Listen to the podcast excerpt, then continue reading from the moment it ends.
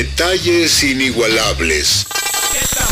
El silencio en la espera de la sala. La oscuridad en los asientos. El brillo en la pantalla.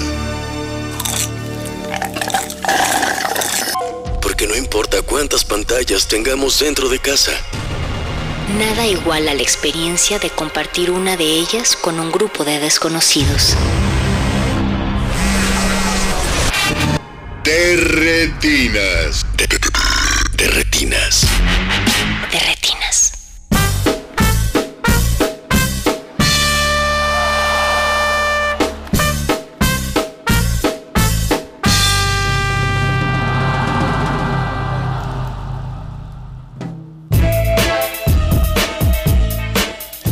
Bienvenidos a su cabina cinematográfica, esto es de Retinas, yo soy Rafael Paz y vamos a estar hablando de cine hasta las 10 de la noche.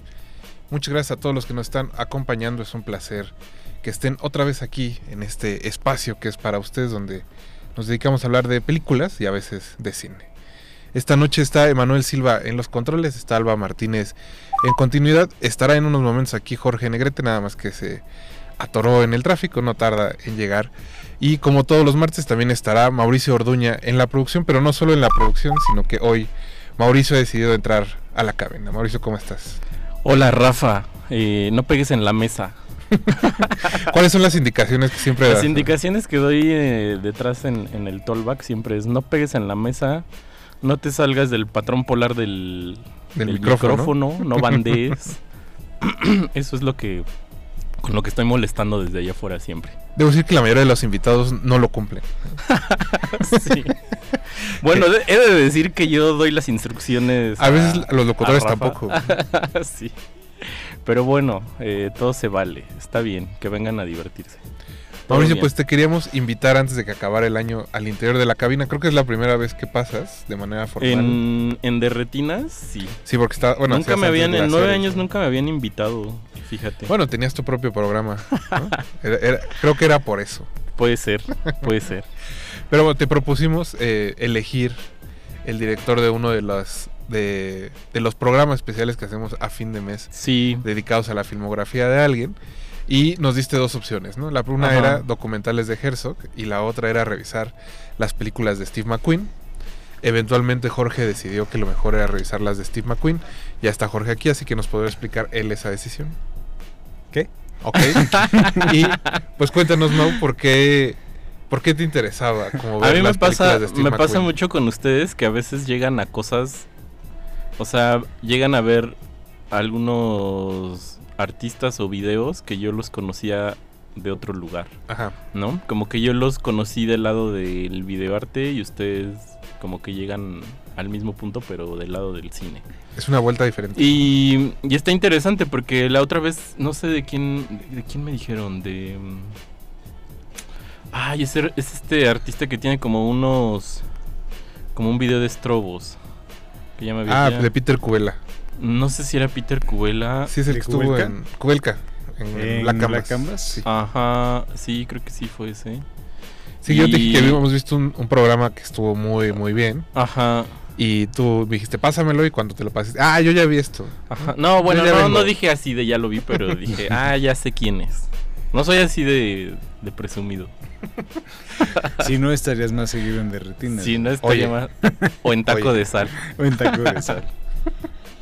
Pero bueno, eso. que Tú que te habías acercado al, al trabajo de McQueen como Yo- artista plástico. Ajá. eh, porque creo que es la definición, ¿no? Artista plástico. Sí, o sea, creo que él- él- la carrera de Steve McQueen ya, digamos, ya estaba consagrada antes de dedicarse a hacer largometrajes. Ujú. Este. Y lo había conocido justo por una pieza que es muy bonita, que es- se llama algo así de Deadpan. Sí. Eh, y me hizo mucho sentido ver las películas otra vez. Porque como que me quedó muy clara una relación ahí con el cuerpo que tiene.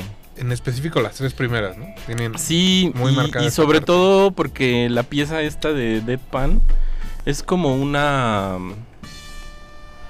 Pues como, como que rehizo, digamos, una imagen de las películas de Buster Keaton. Sí. eh, que es como una comedia súper corporal también, ¿no? Muy física. Y. Y bueno, la pieza es muy bonita. Si la pueden buscar, ¿Está en YouTube? está en YouTube completa, creo. Sí, de Y- hecho la mayoría de sus trabajos como de videoarte Ajá, está, ¿no? están en YouTube. Sí, yo llegué así por él. Y después, no sé de qué año es. Es Shame. 2011. Es 2011. Y después. Ah, no, vi. Vi primero Shame, creo. No, no es cierto. Vi primero Hunger. Esa es desde fue 2008, ¿no? muy famosa. Sí. Yo estaba tratando de hacer memoria, Jorge, y creo que la vimos en un fico, en el último fico. Yo no la vi en Fico. Yo, yo recuerdo haber ido a algún festival a verla. Y tú- es más, yo estaba seguro que haberla visto contigo. No, yo no la vi en un festival, yo la vi en este en DVD después. Ya. Y creo que no llegó a ningún festival en México. No, yo las vi Entonces solo lo en soñé. piratería. Quizás soñé con Michael Fassbender.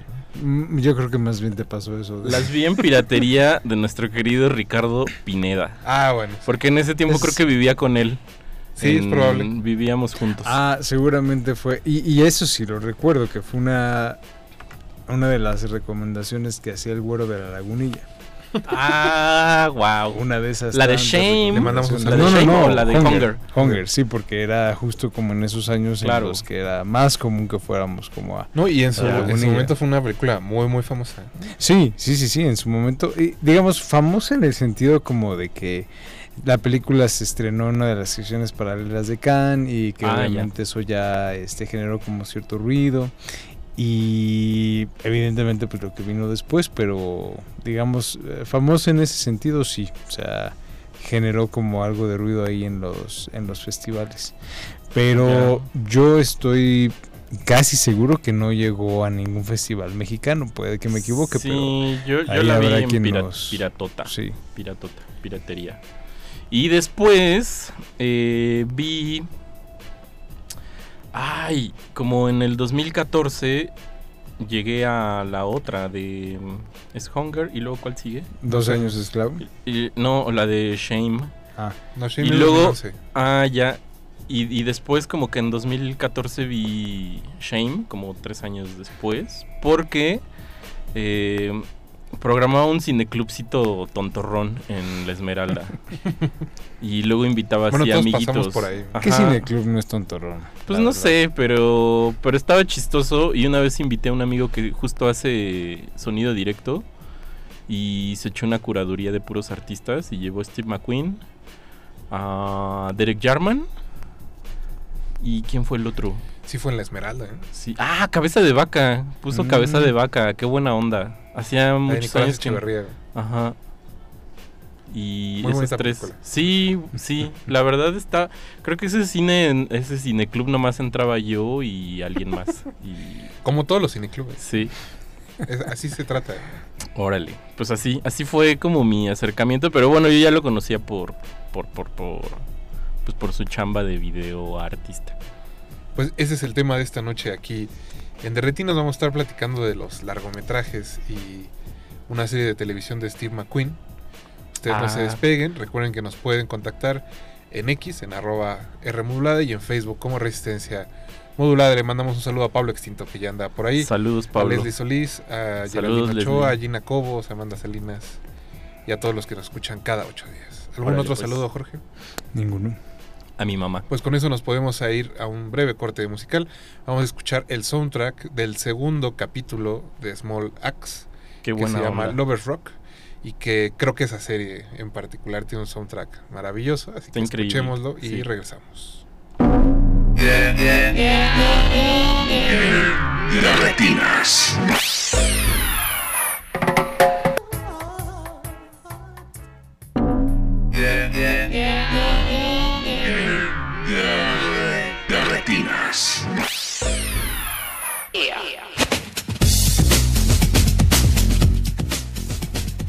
Ya estamos de vuelta aquí en Derretinas. Muchas gracias a todos los que nos están escuchando. Acabamos de escu- eh, poner After Tonight de Junior English. Como les decía, es parte del soundtrack de Small Axe, la serie de Steve McQueen que salió hace dos años. Hace tres. Hace tres. Órale. Poquito antes de que arrancara. Más bien, estaba arrancando este asunto. O fue, fue como una respuesta. Ya había pasado lo de George Floyd. No fue. Fue como Fue contemporáneo. simultáneo. ¿Fue simultáneo? Ujú. Fue, Ah, sí, pasó de forma casi simultánea. Yo pensé que había sido como una respuesta a eso. No, No de hecho le dio como cierto auge también Ya. a todo el tema de este Sí, de la racialización. Ya. Pues como decíamos, nos mandó un tuit Pablo Extinto de que ya nos está escuchando. Él explica que como se confundió Steve McQueen, de, Ah. pensando en el actor y no en el, El que cineasta. es como de, como de west, como de western, ¿no? No sé, Sí, ya viejito. el ¿no? de El Gran Escape, sí se llama El Gran Escape. Estoy regando el tepache. Eh, y no sé. Debo contar una anécdota que hace, un- hace como 15 años, me acuerdo que en la época de Hunger, cuando Ajá. estaba empezando a ganar muchos premios Steve McQueen, el, en Milenio, un par de ocasiones, mencionaban a Steve McQueen y ponían al actor. No, Sí. ¿qué pasa en esa redacción? Me acuerdo mucho en Ya estaba Carlos Marín ahí en Milenio. el... Sí, ya andaba ahí. Sí, sí, sí. Un saludo a toda la redacción de Milenio que nos está escuchando como todos los martes. Ah, sí. Teníamos un amigo que era preso de esa oficina de... Varios. Varios, ¿verdad? Varios, sí, sí, varios. varios, varios. Pero igual les mandamos un saludo. Un saludo, sí. Eh, como decía, pues vamos a estar hablando de Steve McQueen, eh, vi- videoasta, artista plástico, cineasta. Cineasta. Ya mencionábamos un poco en el bloque anterior, Jorge, que nos parecía a Mauricio y a mí que en específico sus primeras tres películas, que son Hunger, Shame, Juego, no, que- en, en español tenía un subtítulo muy extraño como placeres, Shame. placeres ocultos o Sí, placeres, algo, Placeres algo de placeres. Yo le hubiera puesto placeres torcidos. Eh, eh, Era algo que daba a entender que, que algo no estaba bien con Michael Fassbender. Y la tercera que es Dos años esclavo. Y luego vienen otras dos películas. Bueno, la película de Widows, de Viudas, que estuvo en una gala de inauguración del Festival de los Cabos. Y la serie de Small Axe, que no recuerdo, esa no recuerdo si tuvo distribución. No. Todo el mundo se la pasó nada más, ¿verdad? Así son esas ¿Cómo cosas. fue la pandemia? Ah, pues sí, estábamos en plena pandemia. Eso es cierto. 2020. Pues Jorge, eh, mencionábamos que en e- esas primeras tres películas en específico hay algo que está como muy obsesionado con el cuerpo humano y yo me atrevería a decir eh, que también hay una relación del encierro con el cuerpo humano. ¿no? En el caso de Hunger hay un encierro político y físico muy marcado. Eh, luego en Hunger es un encierro como emocional, por decirlo de alguna manera. Y el- en 12 años esclavos vuelve a haber este asunto muy político y pues como de coerción social y los efectos que eso tiene en el cuerpo de... ¿Cómo se llama este actor que nunca puedo pronunciar su nombre?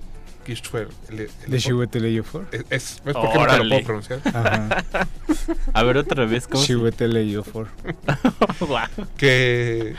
Bueno, decir para mayor referencia, pero creo que solo lo ubico del remake de... de del El secreto de tus ojos. Ah, Roberts. el de, el de, el de 12 años de esclavitud. Sí, Sí. sí, Ya. sí. Sí, o sea, fuera de esa Sí, película, no, por la que está- ganó- creo que ganó el Oscar. Sí, que lo confunden mucho con otro de actor de nombre Con el que hizo de Martin Dave- Luther King. David Oyelowo. Es.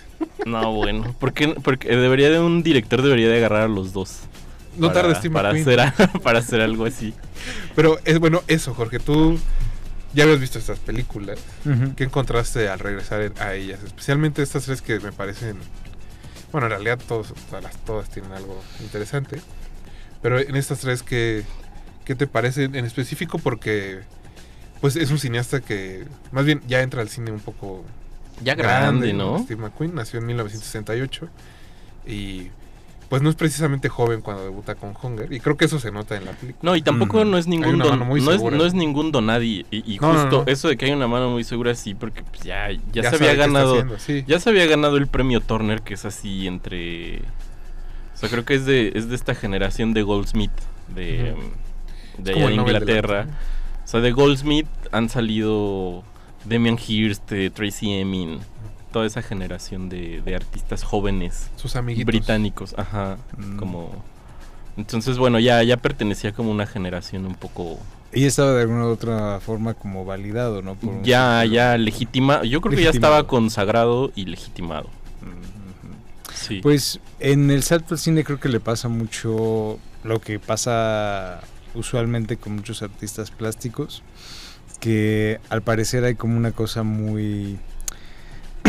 eh, en, en apariencia muy simple y hasta cierto punto como uno podría pensar, eh, vacía, en el sentido de que narrativamente no hay como, digamos, toda esta parte eh, intrincada o construida o incluso como desarrollada, sino que es más bien justo como un cineasta de muchos, de muchos conceptos. Un cineasta más, digamos, como de este. Pues sí, justo de con más de conceptos que de ideas, porque al final sí están como todas estas cosas que se pueden desprender de un concepto, pero quizá por eso Steve McQueen dice que no es un cineasta abiertamente político, en el sentido de que no es alguien que esté interesado netamente en un mensaje, sino que más bien parece que los cuerpos o los conceptos a los que se aproxima están atravesados Claro. como por estas cuestiones este políticas raciales O de alguna una otra estructura forma- social. eh, eh, sí, y de alguna u otra forma es como esa parte, es inevitable, ¿no? Que si se aproxima obviamente a un a la situación de un preso político, por supuesto que la situación va a traer una carga política. Claro. Si se acerca a la historia de un adicto al sexo, evidentemente va a tener una carga, este, una connotación ética, moral, este E incluso un y comentario. ajá, Sí, y y un es comentario. inevitable, sí, ¿no? claro. por, el, por el extracto específico del personaje de Michael Fassbender en Shame, ¿no? Que es un publicista, un yuppie, Sí. a final de cuentas. Un hombre y- exitoso. Un hombre exitoso. Pero muerto por dentro. O, Y- o- o exageradamente vivo. Yo, ahora, ahora que mencionas a Fassbender, creo que hay pocos pares de cineastas y actores tan ideales como, como el de Steve McQueen y el de Michael Fassbender. ¿no? En- específico porque creo que Fassbender es un actor extremadamente corporal Sí. que quizá eso le ha complicado. Más bien, eso es lo que creo que no funciona en las películas más mainstream que hace. Que nada más le piden como ser guapo y aparécete. Pero pues eh, al final es eso, ¿no? Que está Es bien, ¿no? Para eso es- pon- para eso es la cámara, Solo poner el cuerpo. Para eso tiene su infraestructura tan Sí, sí, bonita. sí, no, no, no. de Michael Fassbender. No, o sea, no, no era queja, pues. Sí, Solo decir sí. Que, que qué bueno que se encontraron. Ah, no, sí.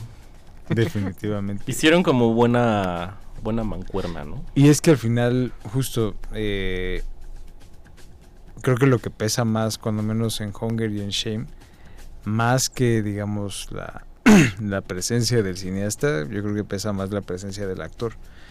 En 12 años esclavo, creo que hay una cosa ahí que inevi- in- inevitablemente le pasa a todos los cineastas. Bueno, no a todos, pero sí cuando menos a los que trabajan en Hollywood, que es como inevitablemente llega el momento de hacer como ciertas concesiones. claro. Le de volverse pasó- convencional. Es ¿Eh? Yo creo que es volverse más convencional. convencionalota, Es ¿no? que eh, justo, parece Sí. que sí, hay una cosa como convencional y a lo mejor sí 12 años esclavo es la que ahora la ves y menos Está menos interesante. menos riesgos toma como Sí. en todo sentido y eso obviamente tiene que ver mucho con el material este el con sobre el que está trabajando que digo el material de todos modos le permitía una- le permite a un artista plástico tomar como pues ciertos riesgos pero era como Sí. Si este es el boleto, el camino para la legitimación dentro de esta industria, pues voy a hacer lo que tengo que hacer. ¿no? Sí, justo yo la sentí como un mero trámite, ¿no? Como de... Digo, hay como carreras de artista que hay piezas que se vuelven como necesarias en la, en la carrera como de, de un artista. Y en este caso, digo, es como la, la, la que tenía que salir, ¿no? Como, como un mero trámite casi. Bueno, no, no, no así tan... tan- No, y que financieramente le permite hacer Claro. lo que quiera, básicamente, ¿no? Después de eso. Sí, Y pero, pero también respetando es ahí como las después. reglas, ¿no? Del... del Porque del- pe- pensaba al ver 12 años esclavo eh, que de los cineastas afroamericanos, por ponerlos en un paquete ¿no? como muy básico, en realidad Sí. no, no, quizá no, nada los une más que eso. Pero en- hay otros dos cineastas como de esos años, eh, Ava DuVernay y Ajá. este, el de Moonlight, siempre olvido su Barry nombre. Jenkins. Barry Jenkins, quizá porque sus películas no me... Ay, no, atención. pero ese... Pero, o sea, pienso, por ejemplo, en el cine de ellos tres, Ajá. que podrían decir, tienen líneas políticas similares, tienen como acer- acercamientos raciales, ¿no? Como Sí, hay, hay temas eh, grandes, digamos, como muy, muy anchos, donde podrías meter a las tres. Y sin embargo, creo que el, el- el verdadero cineasta, por decirlo de alguna forma, sí, es Steve McQueen. sí. El otro está, eh, el de Moonlight. Yo Está no- como medio camino. ¿no? Híjole, Sí. eh, Moonlight no, no, no, no pude. O sea, sí la vi, pero dije, oye, no. Así, así no. es, es que creo que hay. Hay. Está muy. Hay una manera muy ostentosa de hacer las cosas. Sí, Que es- sería lo de Moonlight. o lo de es Ava como cuando, es como cuando en el barrio te está yendo bien y te dicen, ya estás brillando demasiado, chavo. Como, como, no seas tan, tan ostentoso, tranquilo. Ajá, y. Y que este detalle con, como con las tex- texturas, los espacios que tiene Steve McQueen, porque creo que al final algo que lo hace muy interesante es la manera en que el tiempo se expresa dentro de estos espacios Sí. que él, él elige. Sí. Eh, al ver Hunger, por ejemplo, pensaba mucho en los 120 días de Sodoma, de Pasolini. Pero creo que intentan algo similar, aunque obviamente también son películas ¿no? de temas extremadamente diferentes. Y, y eso me, me, me resultó muy fresco, a pesar de que ya había visto todas las películas. Sí. Y que en algún momento las vi. Bueno, ya, ya salió lo de Hunger, que no estoy seguro si lo soñé o si pasó.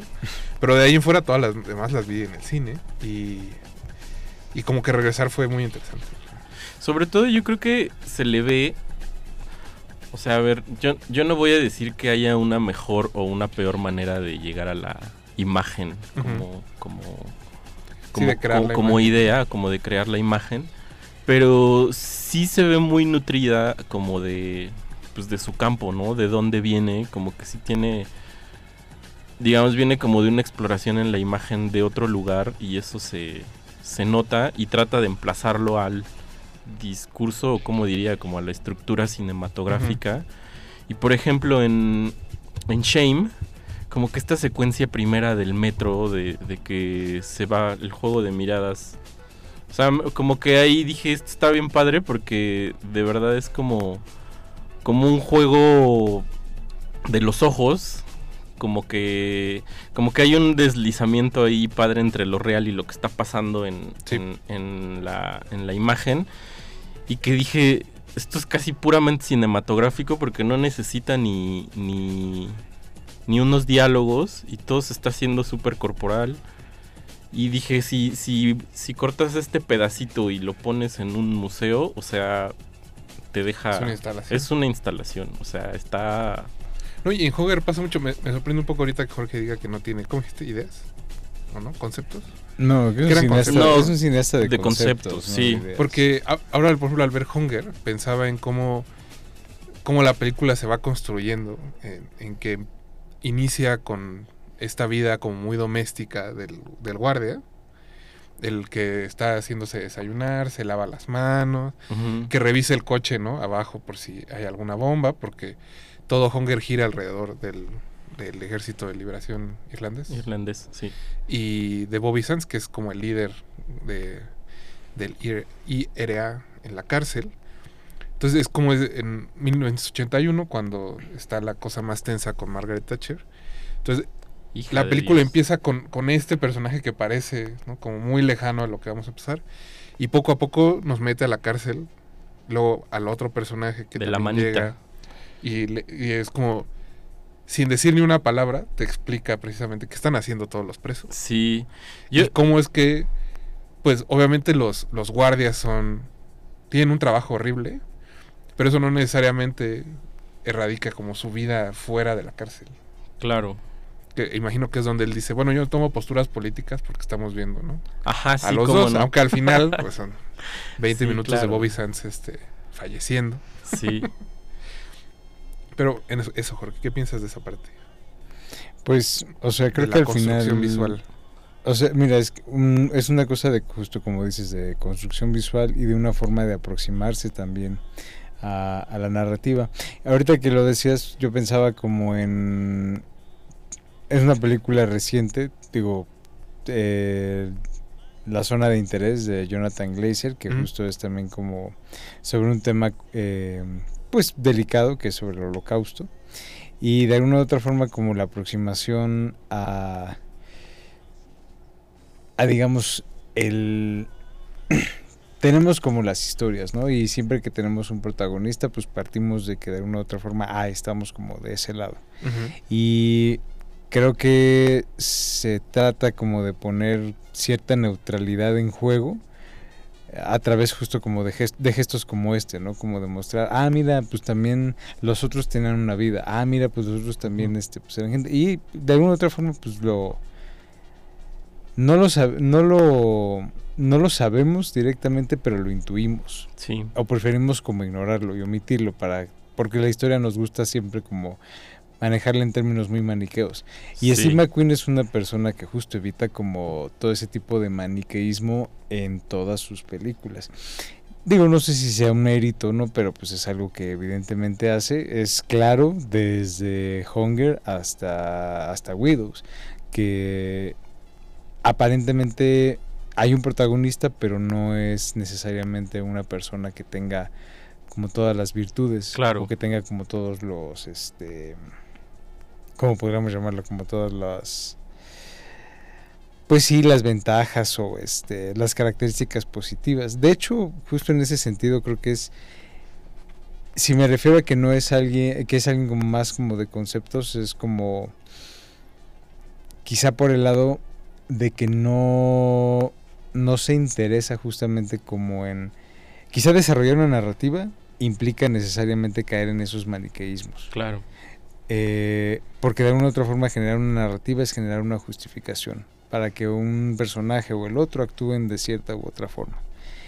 Y de alguna u otra forma como que secar un poco eso porque creo que sí, vemos como un cotidiano, pero no vemos una, hasta cierto punto una narrativa como de, ah, mira, y, y ya le pasa esto y esto y esto y esto. Sí, no es como de A, B, C. Exacto. A, B. C. pero es, pero es una cosa justo muy hábil de construcción visual, la tiene, de- Sí. definitivamente, pero creo que como que secar un poco eso y, y dejar que, vayan aflorando como otras cosas, como lo que decías en la secuencia en el, en el metro, que uno piensa que va a tener como un final, dices, ah, ya sé para Sí. dónde va y de repente como que... O sea, al final te deja como nada. Ajá, pero justo es como en, qué, en qué momento en qué momento eso cambia. Sí. y es como darle espacio a eso para que se pueda Sí. como para que pueda entrar la ambigüedad. Sí, yo, yo creo que pocos, o bueno, por lo menos, eh, sí es de este tipo de, de cineastas que deja como ciertos huecos o abre como ventanas en la narrativa para que, pues ahora sí como que para que el espectador como en la obra, pues tenga su, su rato de especular sobre, sobre esa imagen y de y de interpretar y de no ir justo así como en una serie de A Justo a B. ocupar el espacio y el tiempo, ¿no? Ajá, y, al- y abrir como esa ventana de, de- de posibilidades donde al final luego también te deja así como... O sea, yo sentí, yo siento que estas, este tipo como de ventanas es como, como la experiencia así directa con, como física con la imagen, Ujú. ¿no? Sí, como, sí, como una- confrontación física ya con, con Como la que te imagen. obliga.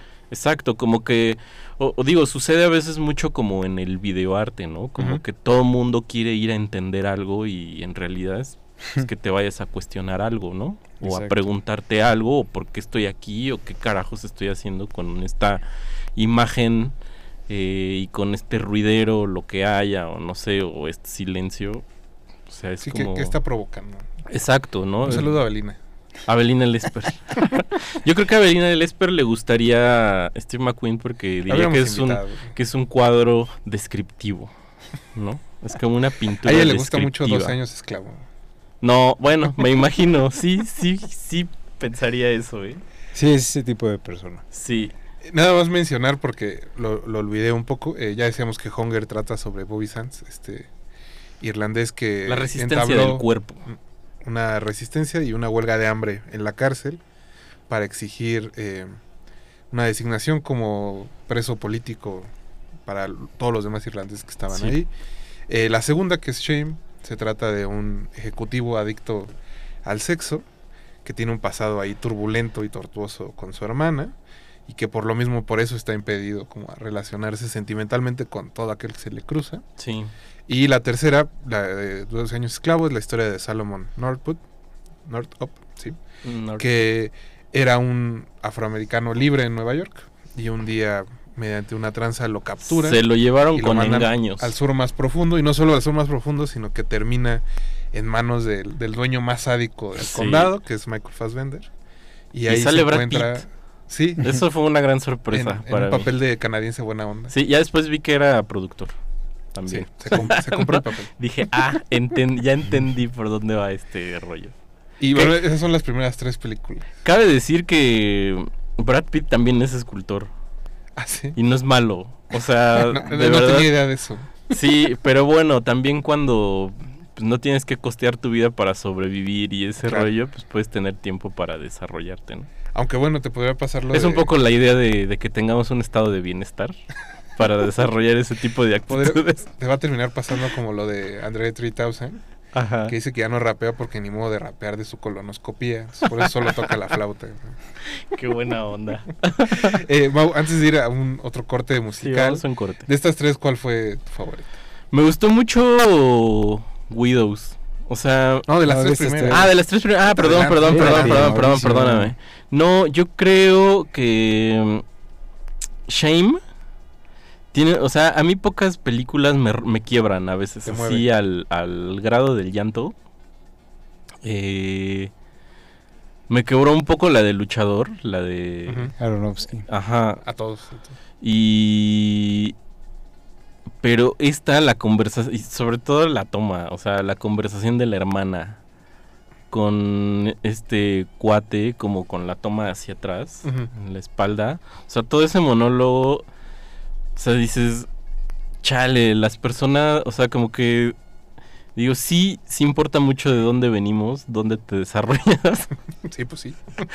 Eh, cómo las condiciones materiales son súper determinantes para, para desarrollarte como, como persona con tus defectos, con lo, con lo que, con lo que quieras. Pero creo que esa, esa escena me movió así bárbaro. Y la otra que, que yo creo que. O sea, yo creo que esa es como la que más me tambaleó. ¿no? es un como, batazo. como que es. Batazo emocionante. Sí, y, y creo que también es como una exploración de, de cosas que traemos en la cabeza ahí bien, bien oscuras, ¿no? Como... O sea, me parece una muy buena aproximación y, luego ya la secuencia esta de los bares, o sea, cuando se mete como al bar gay, o sea, dices, órale. O sea, pero... O sea, si uno sabe que es, que es levantarse a las 3 de la Ahí mañana con ansiedad... No, con ansiedad de comer, ¿no? Como con esa pulsión de ansiedad de, de comer. Sí, nada más es como el, el jalón. Es, o sea, es brutal, ¿no? Qué fuerte, Mauricio. sí. Qué fuerte. Eh, Creo que esa me gustó Qué mucho. vergüenza. pues escuchemos algo de música para relajar el ambiente. Vale. Sigue Baby My Love de The In Crowd and the Ja Stitch. Como les decía, parte del soundtrack de Small Axe. Y Bárbaro, regresamos Aquí barbarísimo. a Derretinas.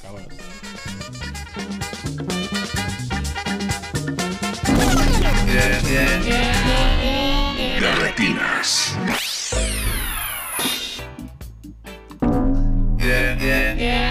De retinas.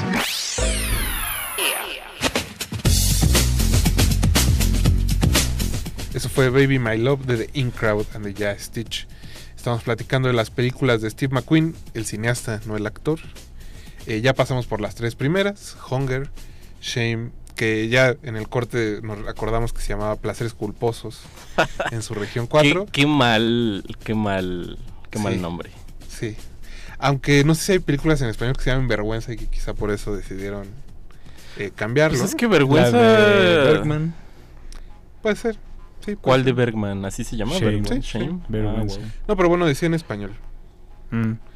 No pasa nada. Y luego No, dos no años es, un, esclavo. es, un, es un título muy comercial.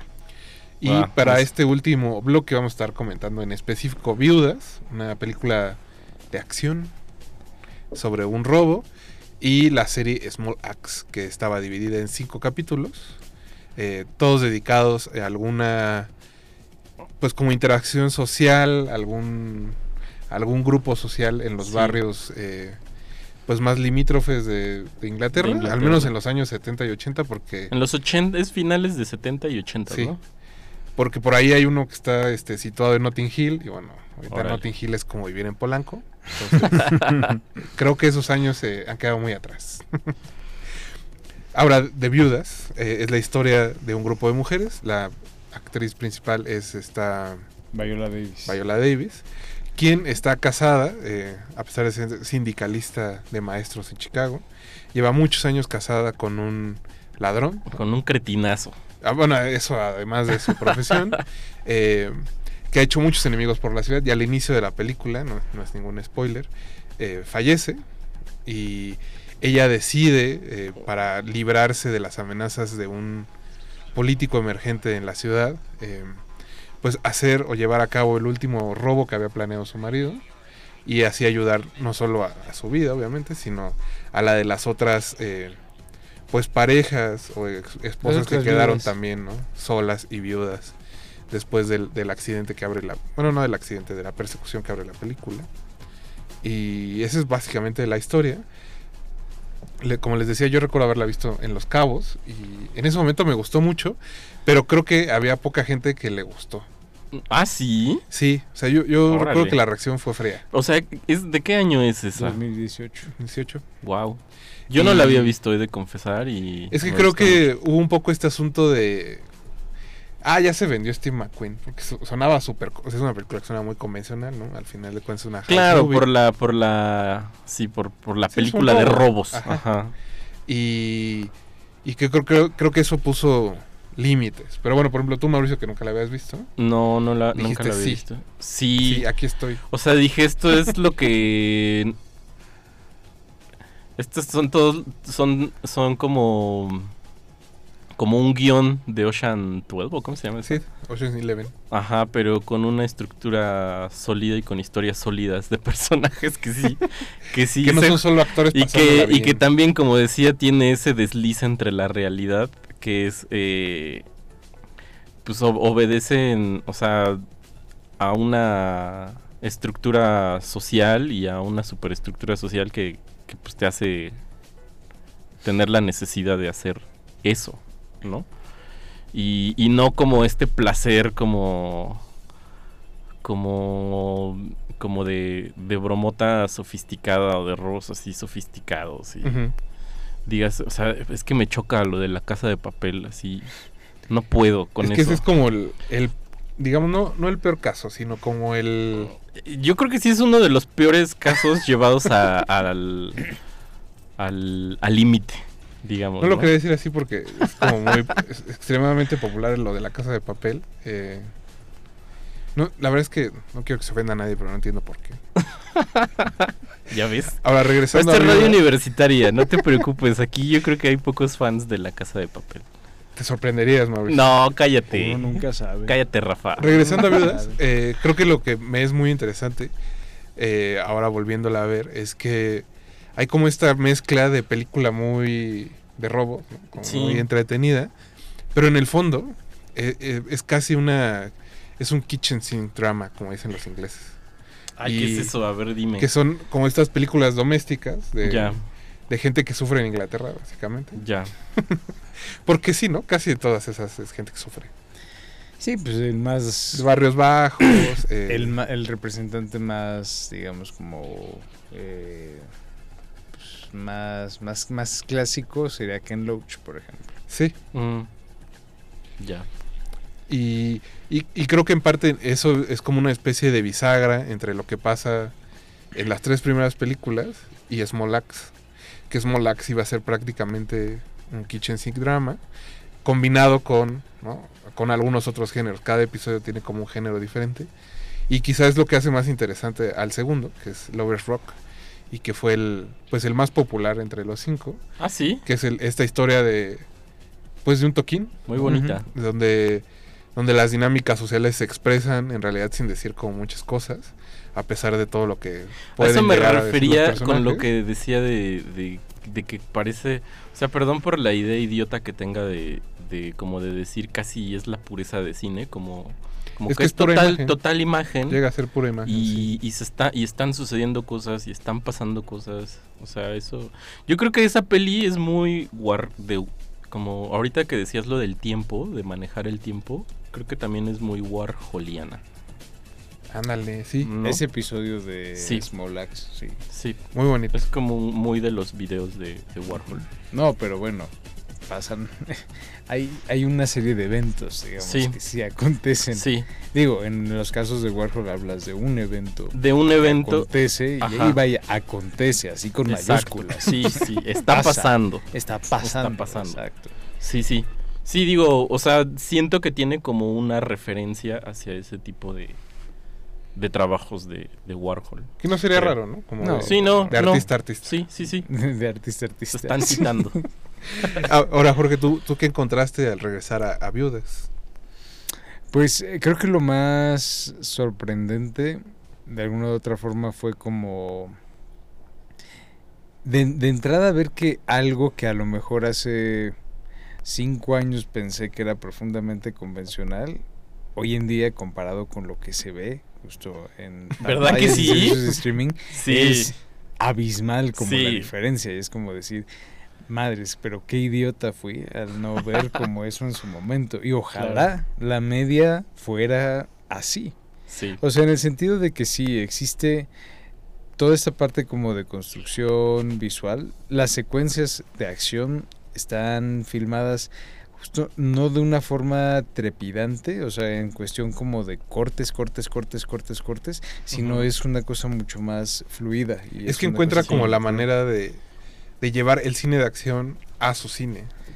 Ah, eh, eso. a, a los, a los mecanismos justo como de, de tiempo y espacio propios, quizá a lo mejor no de algo necesariamente como videoarte, pero sí como de una sensación de temporalidad así muy muy clara. Y a pesar de que la película transcurre, era lo que era un poco también la queja, recuerdo que cuando salió como de, es que parece que es una serie de televisión condensada. Y es que sí, porque está basada en una serie, de, este, una serie televisiva. Pero a final de cuentas todas las subtramas y tramas que van Sí, sucediendo claro. se les da justo como el espacio en la construcción, digamos, como visual, para que se sienta que literal Sí. está, está, como decías, está pasando el tiempo. Sí, Y de alguna u otra forma eso genera un acercamiento mucho más, ¿cómo podríamos llamarlo? Más, eh, más real, justamente. Y creo que algo que también abona ese realismo es el hecho de que, como decían, no se trata de una cosa de ah, actores pasándola bien, este, haciendo un robo. vamos que también, a robar porque queremos. Que puede ser muy bien. entretenido. que también Ajá, está muy sí, bien, sí, ¿eh? o sí, sea, sí. que también está muy bien. O sea, la verdad es que también se disfrutan mucho. Pero aquí es como vamos a ser solemnes. Incluso hay una escena en la que están Cintia Eribó, este, Michelle Rodríguez y Elizabeth de que están como empezando a cotorrear antes del robo. Y llega Viola Davis como Viola Davis, así. Esto no es un juego, Se me pendeja". calla. Así Ajá, se, se me, me callan. callan. Así. Sí, sí, sí. De esto depende, o sea, si aquí nos morimos, aquí nos morimos. Yo es Sí. como, "Oh, ok.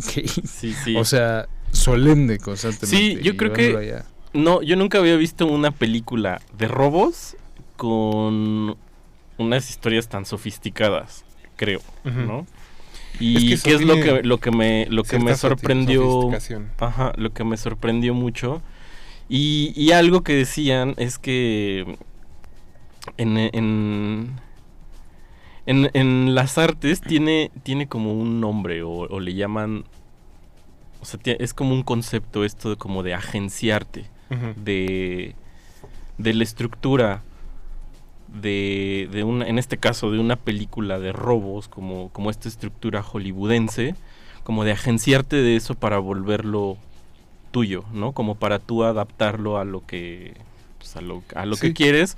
Eh, o, o también, ay, ahorita hay como otra, ay, no me acuerdo de la otra palabra, pero bueno, eso, eso me parece muy, muy interesante, ¿no? Como...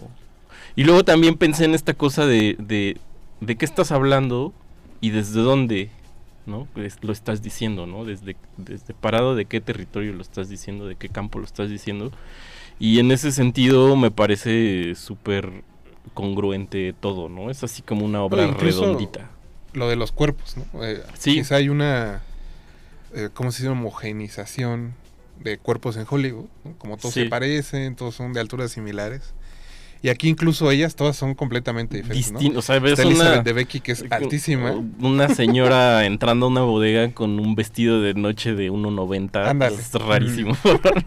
Bueno, en, en- especialmente ella destaca creo en todos los casts por eso. Sí. Pero todas tienen como, como cuerpos muy, muy diferentes. ¿no? Sí. Viola Davis es chiquita y, y como compacta. Sí, compacta. Michelle Rodríguez es otro cuerpo diferente. es- La otra actriz eh, está, Cynthia Erivo. no se diga, ¿no? Y como incluso este Brian Henry Taylor, no, Try Henry, Brian Tyler Henry. Henry, que es eh, prácticamente un mafioso. Sí. eh, no pensarías que va a ser precisamente ese papel, ¿no? Y eso es creo parte de lo que lo hace muy muy interesante. No, y sobre todo que en términos como de la del contexto político es como no por el hecho de que sea es un poco también como ahí entra ah claro la crítica Obama no necesariamente pero Sí, sí, ¿no? en el sentido de que toda esta idea como del cambio y este esas narrativas en las en la política también son falsas en el sentido de que no es nada Son simplemente es- creaciones. ¿no? son creaciones y es una negociación que se hace y la alternancia es este únicamente como eh, la moneda de cambio en la política este cotidiana. Pues eso, con eso podemos terminar este Retinas. Muchas gracias a todos los que nos acompañaron. Esperemos que con esto se animen a ver las películas de Steve McQueen. Viene un nuevo documental de cuatro horas donde Ah, solo ve casas, Sí. que suena maravilloso, de decir. Que es el holocausto Sí. también. Sí. creo. Y pues eso, Jorge, muchas gracias por venir esta noche. Gracias, Rafa. Mauricio, gracias por producir y venir esta noche a la cabina. Gracias por ponerme doble, doble trabajo. Muchas gracias a Manuel Silva que estuvo en los controles y a todo el equipo de RNM que hizo posible la transmisión de este espacio. Mi nombre es Rafael Paz y los dejamos en Resistencia Modulada, el 96.1 de FM, aquí en Radio UNAM con Sálvense Ustedes y Raquel Miserashi. No se despeguen, sigue de Resistencia Ah, Modulada. vámonos.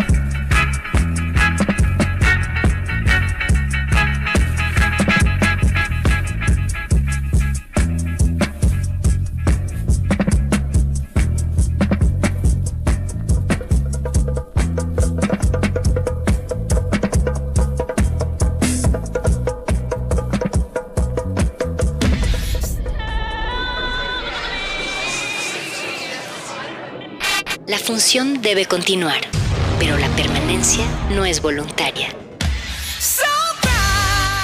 De retinas. De- de-